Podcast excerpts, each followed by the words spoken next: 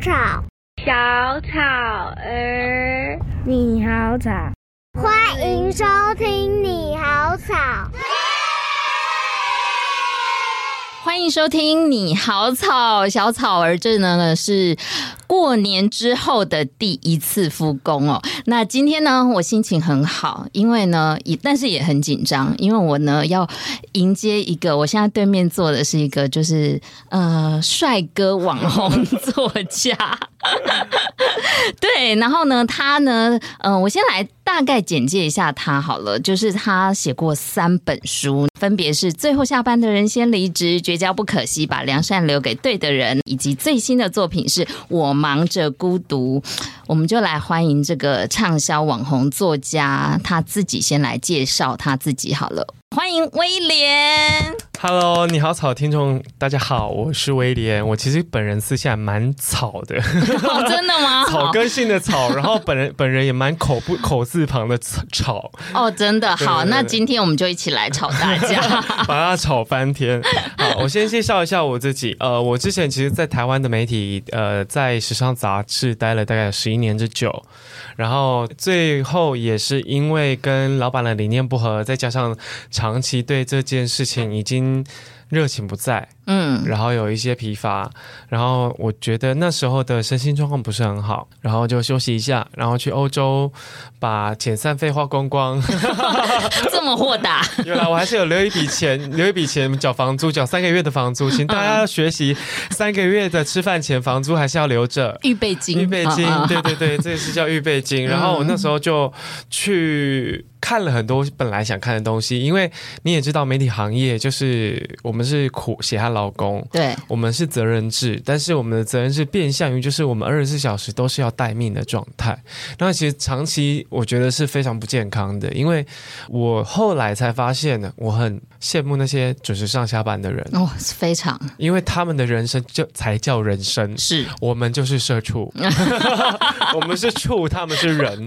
然后所以我我那时候就觉得，哎，我的同学已经开始过着另外一些，我觉得我自己还蛮想要。过的生活，嗯，比如说，呃，虽然没有父慈子孝，然后儿孙满堂，但是他们的生活就是一就是一，二就是二，周六就是放假，六日就是可能要出去有一些规划，然后有年假该有几天就有几天，年终奖金该有多少就有几个月。对，我们年终奖金还在那半个月跟一个月之间挣扎，有时候还没有，有时候没有，对对。然后供体时间哦，我已经供体时间好多年了。本年那个公司没赚钱，没赚钱，那老板开新车换新房，就是永远。都遇到这种事，所以我就觉得很颓丧。为什么我的起跑点没有输别人，但是我在中段我已经落后大家很多了？嗯，我并不是说我讨厌我的工作，而是我后来突然醒过来，发现我的工作带给我的附加价值，除了热情跟我对他的喜爱之外。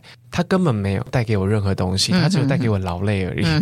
还有就是存款数字的增加。哦，我们微薄的薪水顶多微薄的增加。哦，我们的增加速度也不如那些科技业啊，然后在一些大公司上班的人，人家的年终是三个月起跳，我们的年终就是半个月之间的挣扎。嗯、所以我就觉得，久而久之，我跟别人的生活品质差距被拉开了。再加上各式各样的理由，举个例来说好了，我那时候因为工作忙。我错过了很多人的婚礼，嗯，然后我错过了我死党小孩的出生，我也错过我爸妈退化，嗯哼哼，这个是我写在书里面的。我错过爸妈退化这件事情，让我非常的错愕跟挫败。我不晓得我妈妈眼睛变那么差了，嗯，差到她连以前很轻易的帮我穿个线缝扣子。他都不敢开口，弄半天，弄半天。我说妈，你是不是穿不进去？他说他在跟我用台语讲说把旧龙不起啊，跨龙不。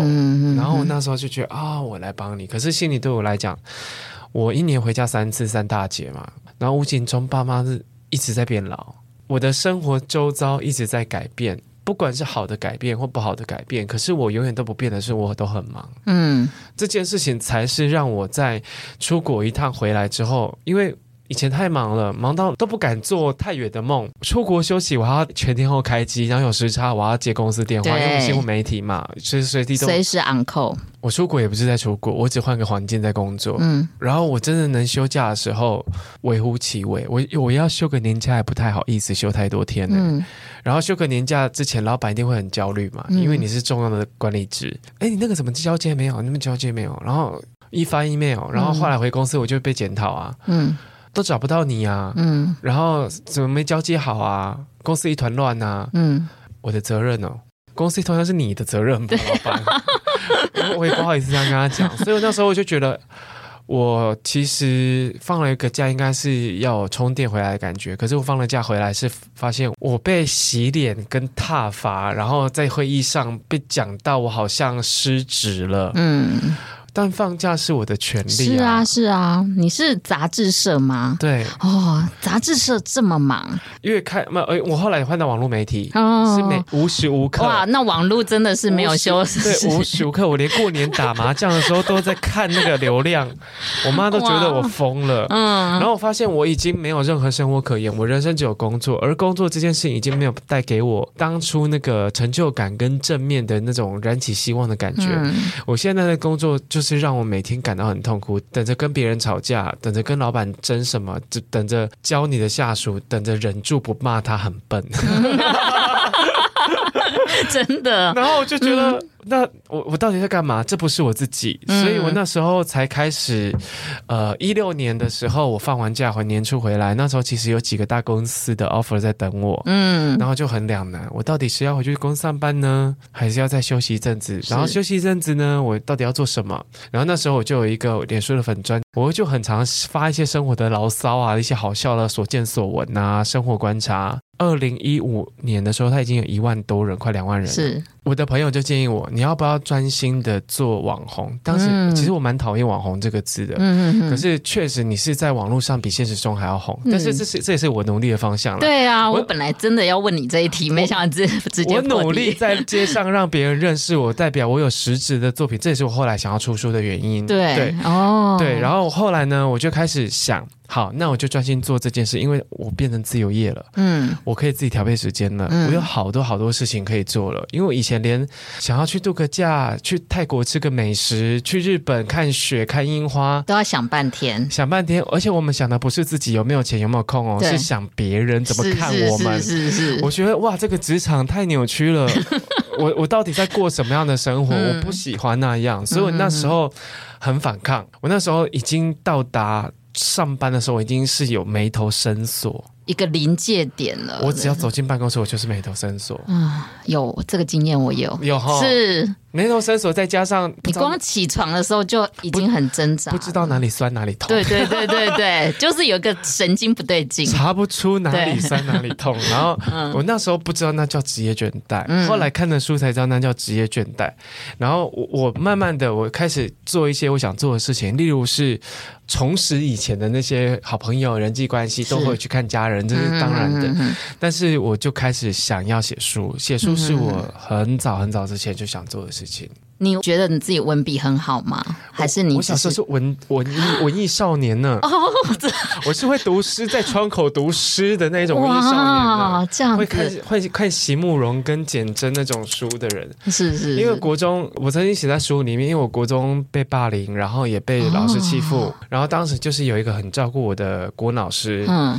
然后其实我一直对文学都很有兴趣。我小时候比较会能表达，因为很常人家说我手写我口嘛。嗯，你怎么讲话，你就写出什么东西来。然后我就是喜欢讲话，喜欢说话，喜欢表达自己的意见。然后我也很爱看书。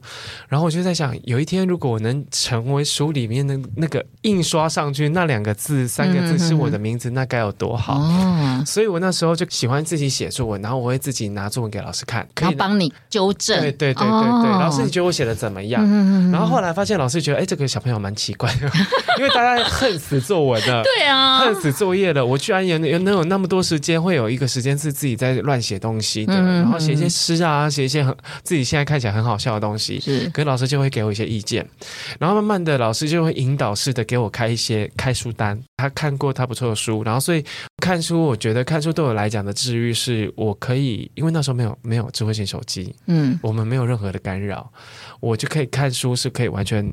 专专注在里面，嗯，甚至可以脑补自己幻想，就那个主角啊，他自己很可怜，之后一定会成功啊，或者是我觉得啊，那个浪漫的氛围啊，书是我在那个国中时期、青春期的时候的救赎，嗯，所以演变成是我只要我一有情绪，开心还是不太会，但是我有低潮、难过情绪的时候，我一定是先写下来。哦，我会试着用写东西去抒发那个疗愈闷闷住这些感觉，因为我不是一个有苦说得出的人。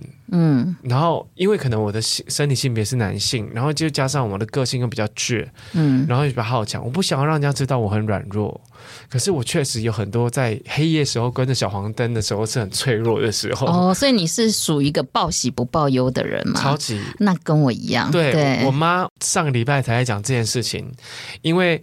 我前阵子不是扁桃腺化脓，我然后我身休息了好一阵子，然后我就回家静养，然后有一些叔叔伯伯阿姨过年就来看我，然后他说：“啊，你们家儿子怎么这么严重？”然后我妈就说：“对啊，都不讲。” 我看哦，有一天哦，他住院哦，他挂了，我可能是最后一个知道，他他他也讲实话，然后我才知道说，哦，原来报喜不报忧这件事已经成为我根深蒂固的个性。嗯、可是我觉得这样其实是非常不健康的，对，没错，因为我们闷着不会不更好，是。我们不可能分裂成两个脑、三个脑，有不同的见解跟看法，我们只能在自己的思维里面一直走不出来，一直有回那个，我就我都讲那个是回圈，很像迷宫。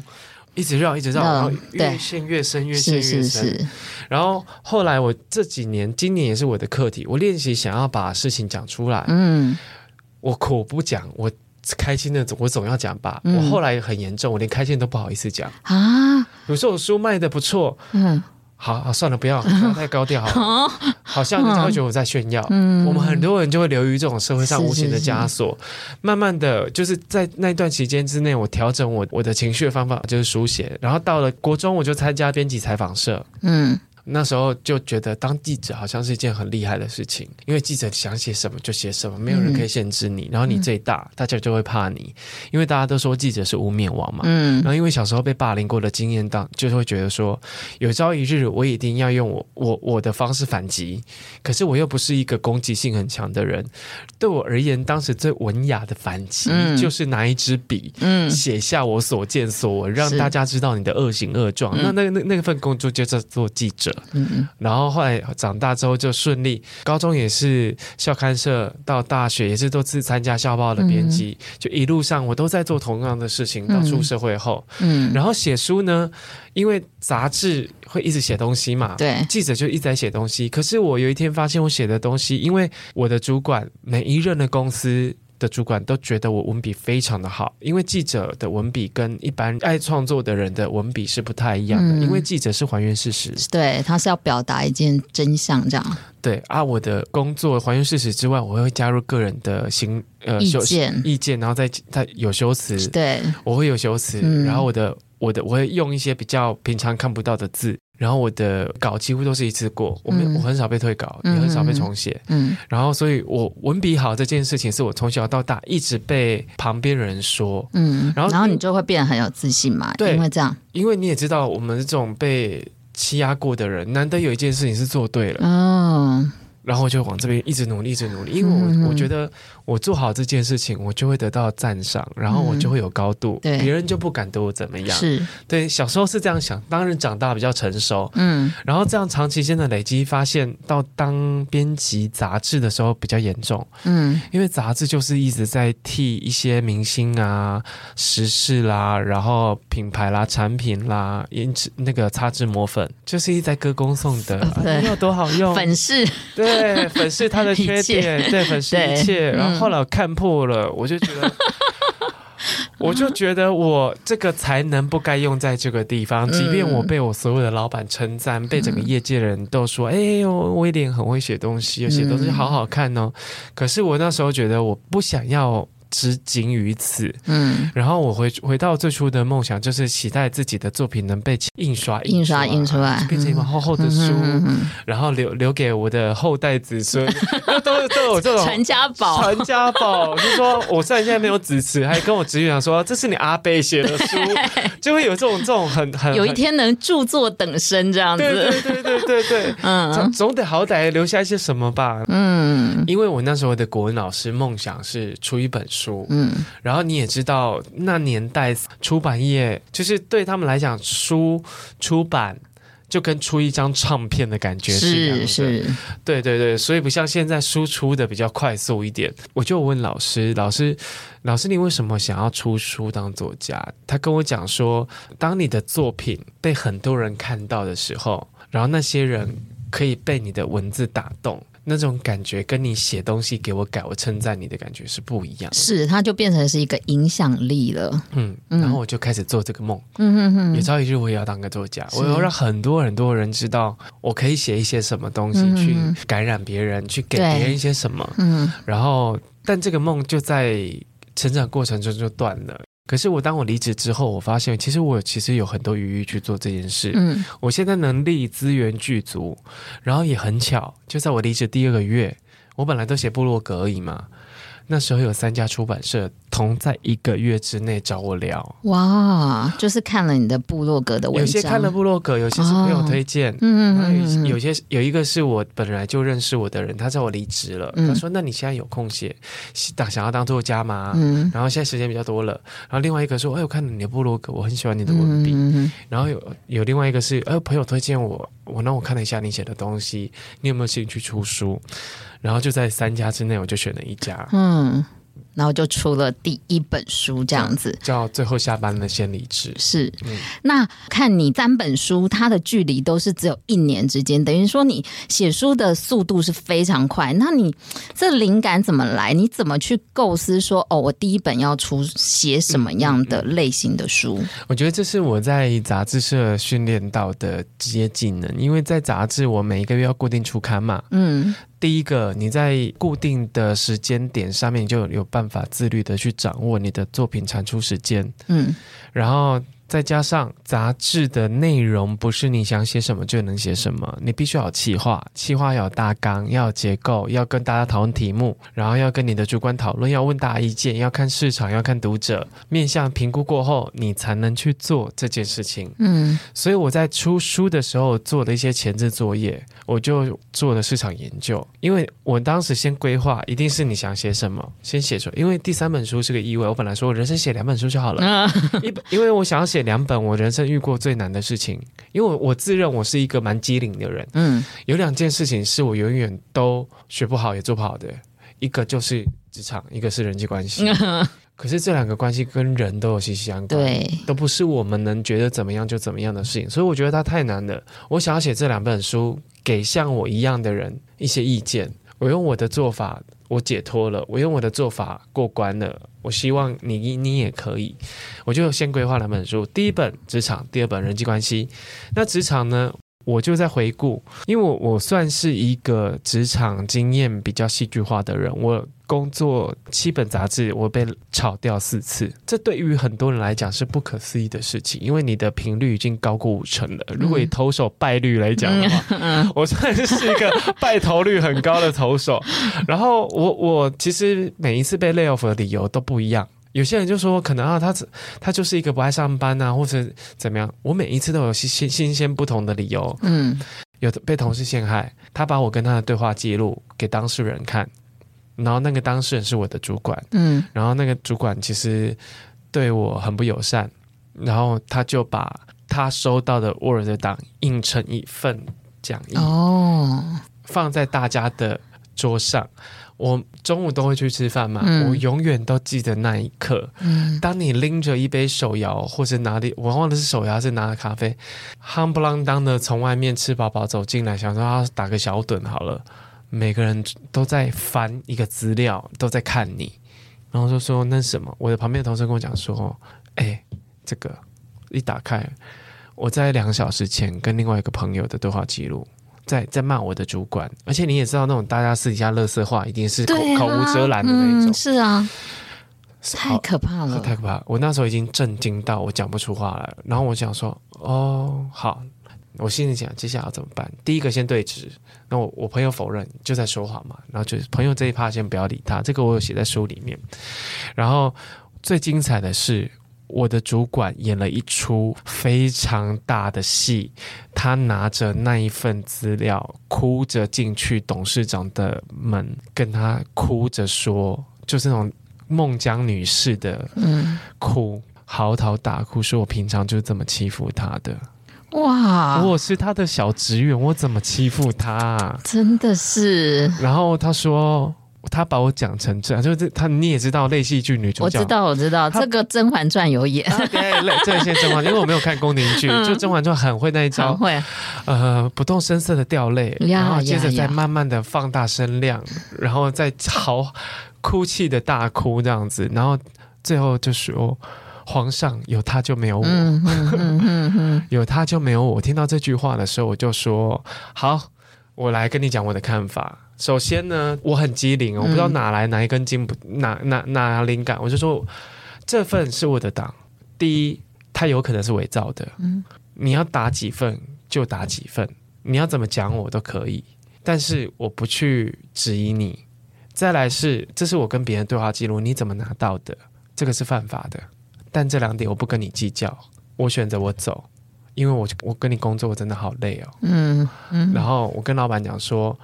老板就很为难啊，我说不用这样子，我说老板没关系，因为那个人是业务总监，毕竟请一个业务总监不容易，嗯，请一个小职员很简单，一零四一打开，一堆人都要来上班，那我不为难你啊，然后钱算清楚，然后看我什么时候走，嗯，然后那个女的突然不哭了。突然不哭了，就跟所有的宫廷戏一样，突然收住了，收住了他的眼泪，嗯、跟他那他已经达到目的了，达到目的，内心窃笑，啊、然后他就拿那一份走出去，就去人事处了。嗯，其实我那时候是非常害怕的，嗯、我整个背后全湿、欸。嗯哼哼，但你蛮冷静的啊！如果是我，立刻知道这样就说好，我走，我就不跟他演。我连续剧也看蛮多的，哦、因为你这时候不能慌。嗯，因为我曾经另外一个离职经验是，我曾经被恶意之前，因为公司主管换人，他觉得我是旧朝的老臣，他想要除掉我。嗯，因为旧朝老臣，我位置又偏高，所以他觉得很多权力核心都在我身上。对，他不跟我交接，不跟我对话，什么完全不理我，视我如空气一个月。嗯，然后就当我很慌张，因为杂志是每个月要出刊嘛。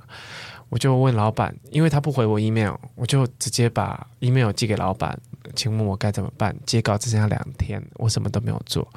好啊，好戏来了，人事约谈我，我的新主管约谈我，他就在一个像这样的小方桌上面说，我越权哦，我无视于他，嗯，我不尊重他，嗯，我让他在老板面前无地自容，我管教不了你，嗯。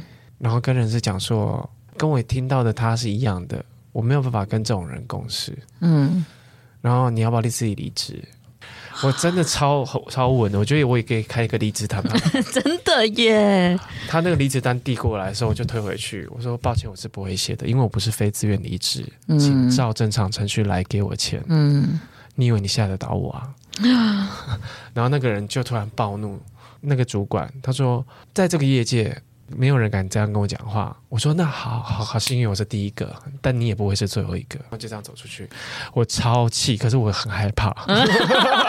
我怕死了，因为我怕我领不到遣散费，因为我们这种守财奴就是领钱给我们钱就走，对对对。然后，可是我觉得在那一刹那，你不没有姿态，你就会被欺负到惨。然后有很多人是这种乖乖签离职单，嗯、什么都没有，然后陷入一个失业失业的焦虑，嗯、然后就生病了，嗯、然后就失去了工作能力。是，是我觉得该硬的时候要硬，因为其实我没有做错事，我只是。不投他的缘，是啊，是啊，其实被裁员都是不是怀疑自己的。我们没有靠山，对啊，我们没有靠山啊，对，嗯，对，所以我我我也不我没有检讨自己，因为我没有觉得没有错，但是我觉得当下我那时候可能是有点呛啊，对，可是当下你其实你必须要撑得出那个场面，嗯嗯嗯，你不要脚软，也不要慌，也不要唯唯诺诺，因为你在谈判关于你自己的权利跟利益，然后我给。小草的听众们，一个建议：你在谈判离职的时候，争取遣散费的时候，我知道你很慌张，不知道接下来该怎么办，你也很害怕你的主管，嗯，你可能心中有一百个不想要推开那个门的理由，可是你要去厕所洗把脸，告诉自己这一趟是要去要钱的，嗯，这些人欠你钱，嗯，欠你情，欠你的青春，对。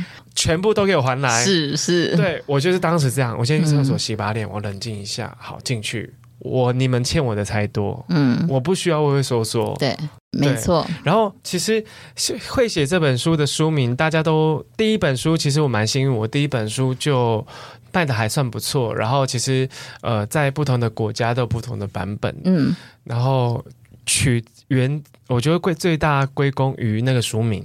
对，因为我是一个新人作家，我居然在新书上市的第一天，我就登上博客来的热搜的关键字。嗯，因为最后下半人先离职是所有几乎很多人的共感，是对。然后我会写这个书名，是因为当时最后我取书名的时候，我就在想，我这些惨痛的经验。其实我很冤，我那时候心里很多冤屈，在写那本书的时候都化解开了。为什么我每一次都是公司最认真加班、最努力工，我自诩努力工作，我没有偷懒，但为什么我都是最先走的？我是不是人际关系处理的不好，没有靠山嘛？我是不是工作应对哪里有问题？嗯、我是有很多需要修正的，所以我才觉得工作这件事情是我永远都在学的事。那至于第二本。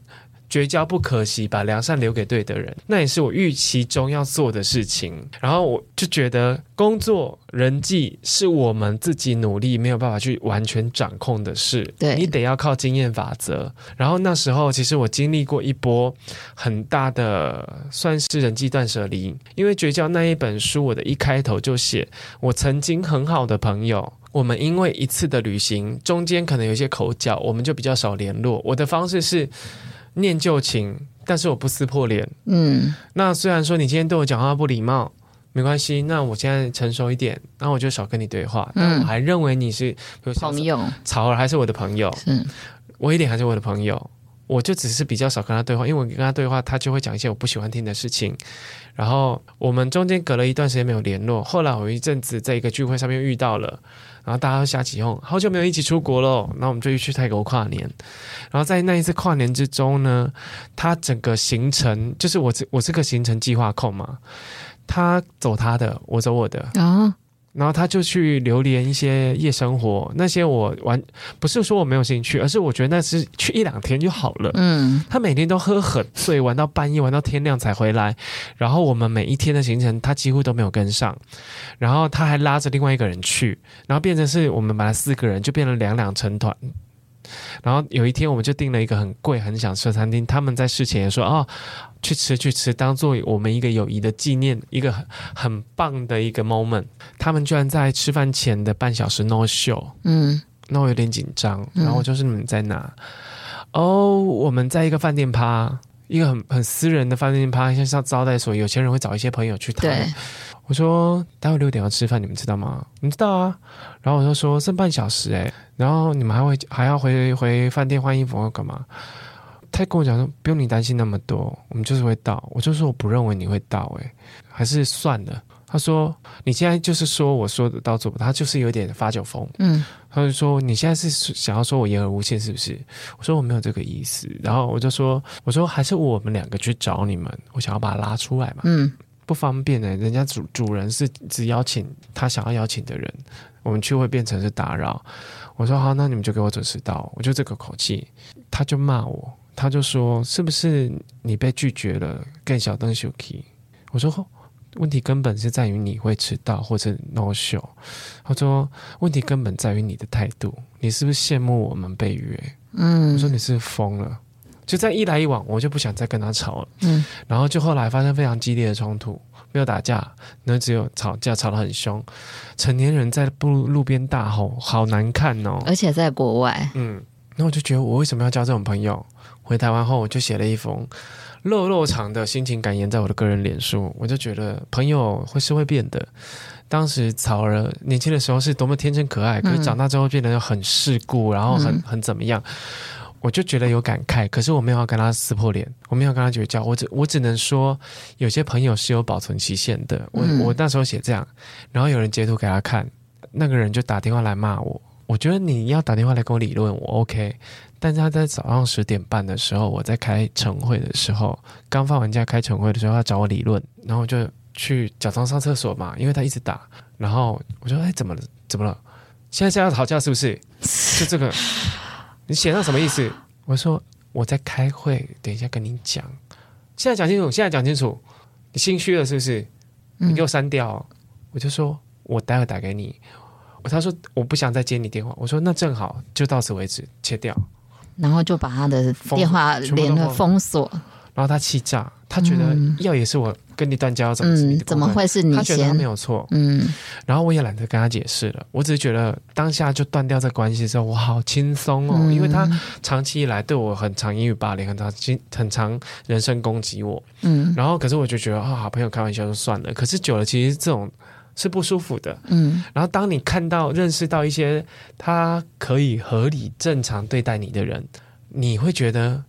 那我为什么要耗那么多时间承受那么有点像精神折磨？好像被他框，被这些旧朋友框住。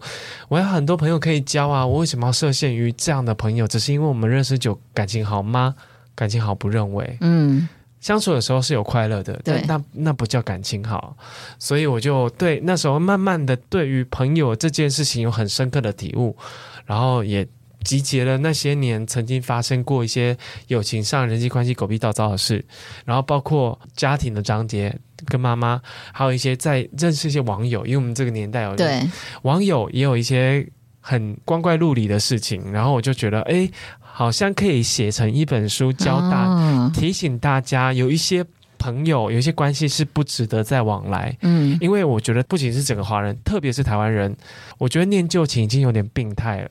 我们应该活得更洒脱一点，所以这本书的初衷就是这样，就写了这两本书。嗯所以你你现在会对人际关系做一个断舍离吗？固定的断舍离，比如说就是一些呃久没有联络的朋友，或者是呃已经渐渐曾经有一些摩擦的朋友，你就是勇敢的把它 delete 掉。这本书写的作者跟这本书想讲的事情的矛盾点在于，作者本身就是一个超级念旧、超级超级感情放不开的人，所以我才会有那么深刻的体悟，写那么多关于怎么处理的。嗯，这书里。里面，但是不是很难做到，对不对？对，我记得这本书在韩呃，在中国也有发行，有一个书评，有一个网友就写写说，绝交有什么好讲的，就不要联络就好了。嗯。可对我们这种人好难哦，嗯、因为电话一打来之后，喂，好久不见哦，我们就这么不争气。嗯。可是对于我来说，这本书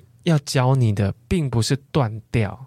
而是要教你跟这些人保持距离，嗯，避免伤害自己。避免我们，我在求自保，我不希望因为这些我放不掉的关系，我我曾我都说这些是有毒的。可是毒不是不能不吃，我们都吃那么多零食合成物。毒不是不能不吃，而是说你摄取过量会对你身体造成影响。那那是微量 OK，如果它够好吃的话，有点微量的毒我们是可以接受的。然后，但是我觉得我现在就想做这件事情，因为我断不掉朋友，我只好先远离。怎么跟他保持距离？然后怎么去应对这些人？然后，其实最重要的心法是这本书在告诉你要回到自己身上。是。因为我们很常都为别人而活，这个是很很老牌的词。可是我们为别人而活的那个主轴，是我们一直活在别人对你的期待当中。嗯，可是我们都很很容易把自己放在最后面。这是我朋友最常骂我的一件事。嗯哼哼。他说你很少在讲你自己真正的想法跟愿望。我常发表意见，但是我说的意见全部都不是我要，我不我不是那种命令型的，嗯哼哼，我只是在说出我的想法跟观点。我朋友跟我讲那句话的时候，我哭了。他说：“你都没有一件事情是为了你自己。”嗯嗯，然后我就突然醒过来，哎，真的没有哎、欸，你都在为别人而活，为别人的眼光而活，为了服务大家，为了你好，委屈我也没有关系，嗯、但是我不想要在草的频道。塑造自己好像是一个无私的圣人，可是确实我在这个这一点认识我的人都知道，我在这一点已经有近乎近乎病态了。嗯，就是我可以牺牲自己，让自己很不好受，我也不希望你难受。嗯，甚至有一些人可能他对我很没有礼貌，自由取用我的东西坏掉遗失，我都不会计较。很重朋友，重我觉得感情比这些物质的东西重要。嗯。可是慢慢的，我在写这本书，甚至现在的我，我也在学习。我不断，我也舍不得，但是我远离。嗯，因为我知道他现在这样子的人存在我生活中，会成为我，会让我成为我进步的阻碍之外呢。他会让我否定我自己。嗯哼，我如何判定？我们如何判定这些朋友应该要远离？是因为你跟他在相处过程中，你没有自信，你没有得到认可，你的快乐永远都是别人的附庸，然后你都在想别人的事情，你在将就于这段感情当中。嗯、我只要一丝丝这样的感觉。我就觉得下次我要少跟这个人见面，嗯、因为我跟他相处，其实那样叫做不自在。你没有活出你自己。对对，因为最自在的方式就是，草我跟你讲，那谁超贱的啦？可是如果我遇到一个我需要，哎、欸，草儿，你有没有听过一个人？就我百转千回，你知道吗？这样的对话会让我很消耗，我回家一定会放空放超久。嗯、可是如果跟我的好朋友讲话是。抒发是随便乱讲，随便乱讲的。我是快乐的，对。然后我是有精神上的放松，不用经过大脑的，嗯、对。我们最爱的是无脑对话，对对 对，没错。然后就是充满一段对话里面一直不断的笑，然后就讲乐色话，乐色话，同时在讲三件事，其实都没有在听。但是都会在抓 keyword，然后乱笑一通。嗯、我就是喜欢这样啊，不要顾虑什么，我们好，嗯、我们相处开心就好。可是出社会之后，尤其在职场上，我们面对很多人都是要仔细琢磨，对然后再三思考。嗯、我想这句话的后果是什么？他会不会怎样？那会不会多想？我觉得上班可以，因为你有给我钱。对，没错，我必须要演这出戏给你看。我就是钱钱奴，你要不要叫我干嘛？嗯，但是生活中我何必？嗯，所以后来生活中我用这样子的方式再去挑选我会常往来的朋友。是是，我觉得你这样子应该现在变得比较快乐吧？嗯、有吧？经过书写，然后经过文字来疗愈自己之后，应该有改变。有改变，最大最大的改变是，我会以我自己的感觉为优先，嗯、哼哼因为我从来都不是会把我自己当成一回事的人。嗯，虽然这样子听起来有点悲情啦，可是其实我自己觉得我超不重要的。嗯，重要的是大家的感觉。然后，就算我有一点为难，我有一点点勉强，我也都 OK。现在的我其实懂得知道自己的需求界限在哪里。嗯，嗯界限感。界限感也很难，但是界限感至少我要做到别人不可以到让我不舒服的一个界限。是，是然后对于在乎自己的感觉，我举个例来说好了。呃，朋友聚会，以前我们一定会有遇过一个状况是，在聚会当中一定会有一两个我们不是讲好听点，不是聊得太来的哦，一定会有啊。对，对啊，有一些人是心里不喜欢，但没有说出口。是有他。哇，草儿要来哦！我干嘛勉强自己去吃那顿饭呢？嗯、哼哼后来我的解法是，我就告诉他哦，因为我觉得有时候草儿他讲话很大声，然后又很主观，然后跟他聊天其实不能好好聊天，他就在讲他的想法。嗯，其实长时间下一顿饭我蛮累的，然后他又是一个很容易。情绪上来的人，所以我就有点怕。嗯，我就处处于那顿饭就是战战兢兢的。是，我就说，其实跟你跟他有他在一场，我那一顿饭会吃的很不舒服。如果要的话，我们自己两个约。对。对，我现在懂得做这种事，是是是，这样是对的啊。以前我就是甘愿当分母啊，啊、哦，真的，不管怎么样都去，什么局都去。因为我们，我我是南部人嘛，嗯，我我我觉得我人生有一个弱点，嗯，就是因为我们很容易怕我们没有朋友。说说实在，我我觉得我自己很像浮萍，就是浮萍太梦幻了。我我我我我我很像，不愧是作家，我很像布袋莲，因为我在人长大比较大颗一点，我是布袋莲飘来飘去的。就是我觉得我没有根，然后我们就会在这个陌生的地方一直在找根，在找栖地。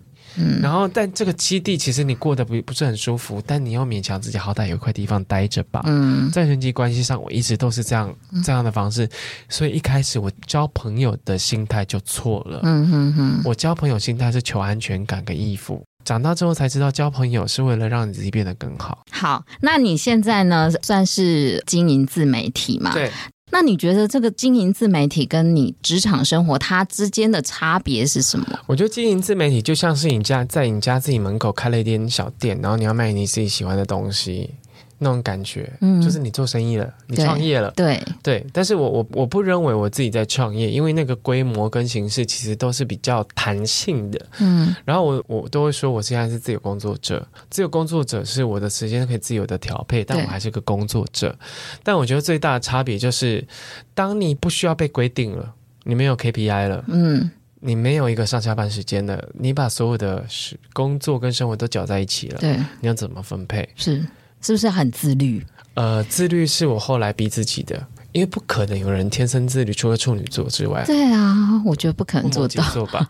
但我这我自己是 做不到啦。但是我就我就回想起我我什么时候产值最高的，在公司被逼的时候。对对，没错，因为你就有薪水嘛，就有这个压力。嗯，但是我如果自自由工作者，你不努力，你没有薪水。对，你不做没钱。嗯，对，然后你不做没钱之外呢，如果以自媒体的生态来讲，你没有做，没有能见度啊，就跟你开店一样，你老是不开店不上班，人家不知道东西有多好吃，嗯哼哼，你累积不到客人啊，你生意就变差，然后后来就倒店。是支持我撑下去的最大最大的信念就是我不要回去上班，不断的告诉自己这句话。我我，我知道自律很难，我也很懒惰，我知道起床写稿很痛苦。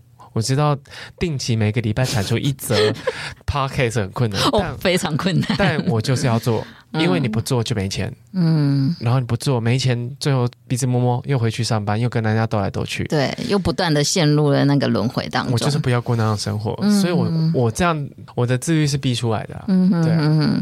那你有没有觉得说，你当你离开职场生活的时候，你呃变成你在家的时间多了，你才是真正的懂得生活？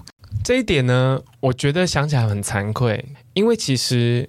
我最后一份工作是二零一六年，那时候我已经三十出头了。嗯，你知道吗？一个人出离开家庭之后，才开始学生活，学如何生活，这件事是蛮可悲的。嗯，开始重拾你的兴趣，可能有人念书说爱打球啊，喜欢花朵啊，或喜欢园艺啊。你终于有时间做这件事情了。嗯，然后那时候其实是很开心的，可是其实是有点感伤。我怎么让自己三十多岁了？才开始有有时间有能力去接触我所爱的事情，是变质的。所以我那时候有一个 TED 演讲，就是那个那个十七分钟那个演讲，是是是，我就讲过题目叫做“你的工作不是你”。我自己是把工作当成全部的人，可是当你工作掩盖掉你的生活的时候，你离开那个工作，你就什么都不是。对，你发现没有那个头衔之后，你在哪里？最慌的时候是不用上班的，然后呢？嗯，对，然后呢？嗯，然后可是如果现在的我不用上班了，太棒了，因为我有一堆事情要做。是啊，真的，我就会闲下来之后，反而觉得好多比上班还忙哎、欸。对，嗯。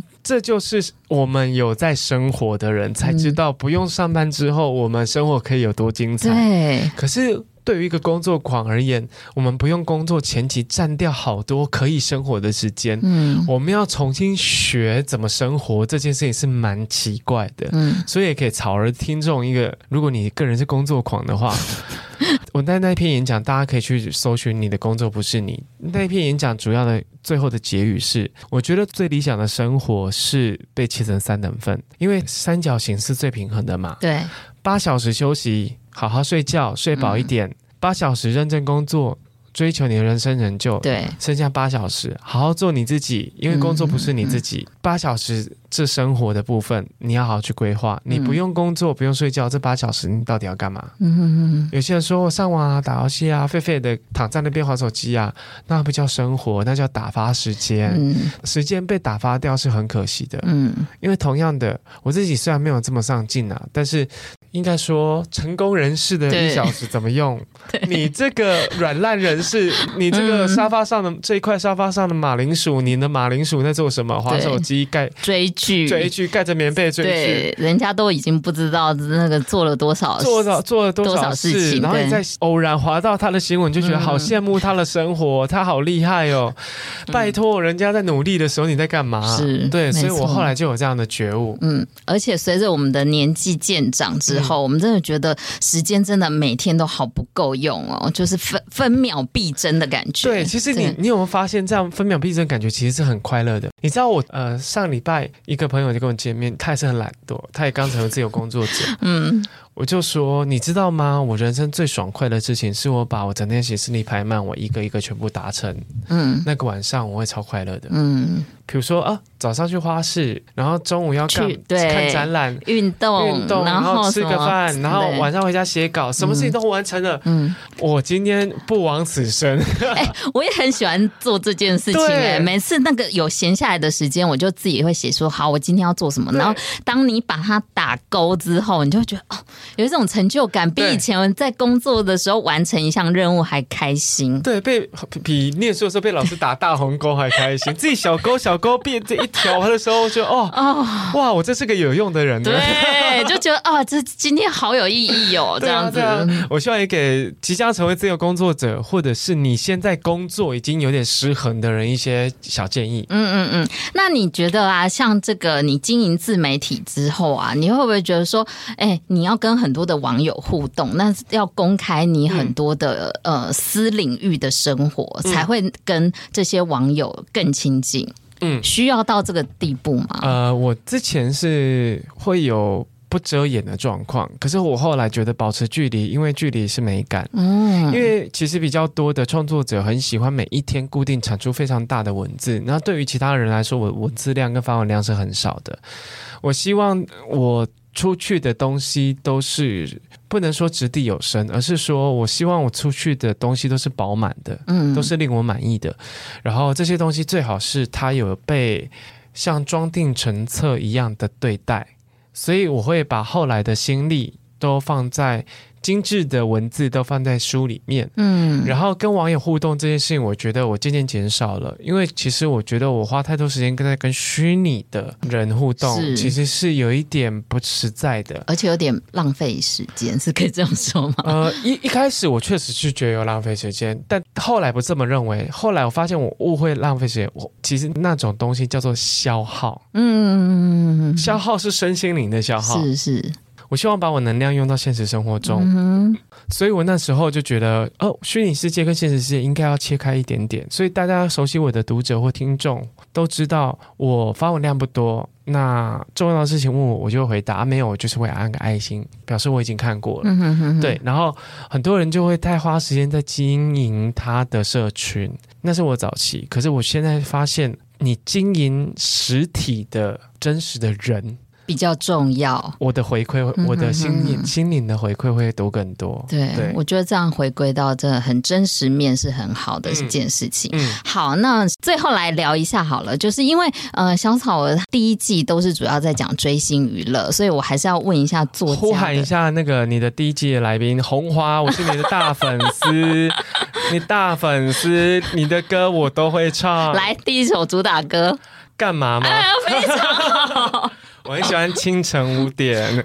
好，所以这是你的偶像吗？算是那时候我很看好也很追的一个。我不追星，从来没有追星过。因为我毕竟是住在台南乡下，我们要追星有一定的难度。我，我们只能锁定他，在频道上锁定他，只要有他，我都会停下来看。嗯，因为当时他跟那些玉女型的歌手差太多了。嗯，他就是一个，虽然他我后来发现他的访谈中，他其实是一个开朗、比较温一点的人，但他那个干嘛？一出来的时候，我想哇，这女生好酷哦。